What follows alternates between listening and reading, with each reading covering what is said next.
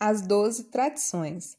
Nossa experiência em AA nos ensinou que, primeiro, cada membro de Alcoólicos Anônimos é apenas uma pequena parte de um grande todo. A AA precisa continuar a viver ou a maioria de nós certamente morrerá. Portanto, o nosso bem-estar comum está em primeiro lugar, mas o bem-estar individual vem logo depois. Segundo, para os objetivos do nosso grupo, há somente uma autoridade final, um Deus amantíssimo, como pode expressar-se em nossa consciência coletiva.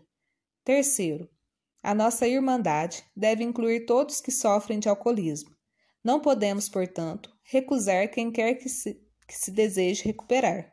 A condição para tornar-se membro não deve nunca depender de dinheiro ou formalidades.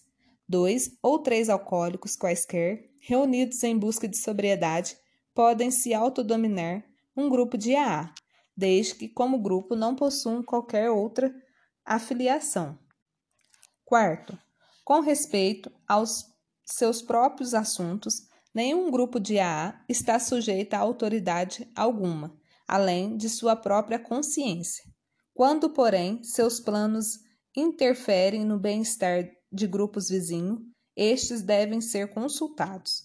E nenhum grupo, comitê regional ou membro como indivíduo deve tomar qualquer atitude que possa afetar seriamente a A como um todo sem consultar os custódios da Junta de Serviços Gerais.